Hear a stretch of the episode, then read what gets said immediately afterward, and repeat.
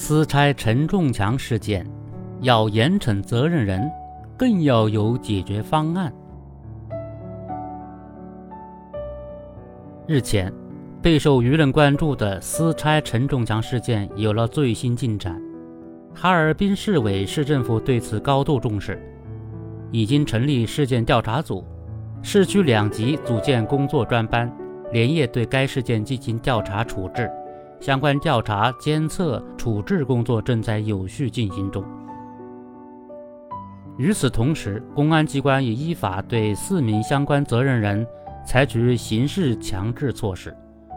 下一步将依据权威检测机构出具的技术报告，制定相应方案，依法维护居民的合法权益。仔细研究此事，此类非法施工行为的破坏性和危害性较大。相关责任人能否弥补受害者的巨额经济损失，也让人难以抱着乐观期待。面对此事，唯有遵循法治原则，依法处理相关责任人，才能抚平楼栋居民受到的伤害，并对此类非法施工行为形成震慑。与此同时，此事消耗了大量的公共资源，也对相关部门提出了考验。从媒体此前报道的情况来看，在该楼某户的承重墙被拆后，相邻的楼层相继出现裂缝，整栋楼两百余户居民被连夜紧急疏散。目前，这栋楼能否还能住人，有没有修复的可能，亟待专业部门的检验。有建筑学常识的人都知道，承重墙一旦被拆，建筑的受力点就变了。楼内一旦出现大量裂缝，说明该楼已经有可能，说明该楼已经有成为危楼的风险。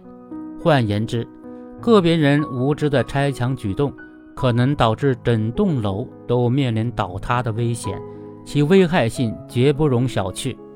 对这栋楼的业主来说，遭遇这种事情可谓无妄之灾，很多人不得不暂时搬到外面居住。还有一些人一边还着房贷，一边却不知道自己买的房子还能不能住。这些居民能否迁回，这栋楼是否需要重建，目前都不得而知。这其中涉及的不是一家两家的事，而是数百人的切身利益。因为自身房子不能继续住而导致的其他损失，比如对工作的影响、对孩子上学的耽误等等，更是难以估量。从这点来说，舆论对此事高度关注，也就不难理解了。很多网民都担心，责任人无法足额赔偿。从报道来看，超过1.6亿元的经济损失堪称天文数字。即便将责任人绳之以法，钱的问题也不好解决。从目前官方的回应来看，政府已经着手开展调查，试图解决问题。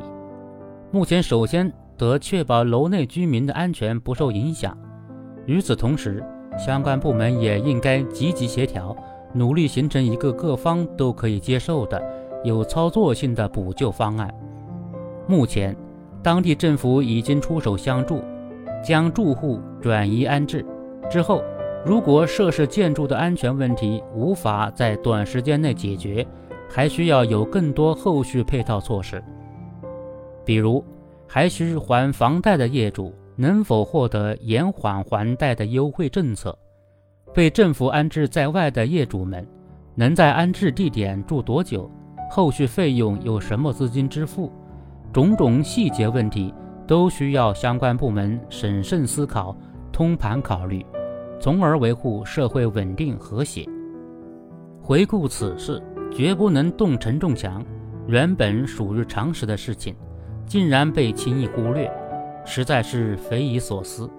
租户、施工方、物业等多方，但凡有一方能够及时停止或制止砸承重墙的行为，这起事件都不会发生。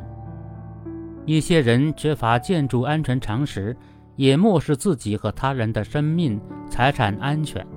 对此，相关部门不妨以此事为典型案例。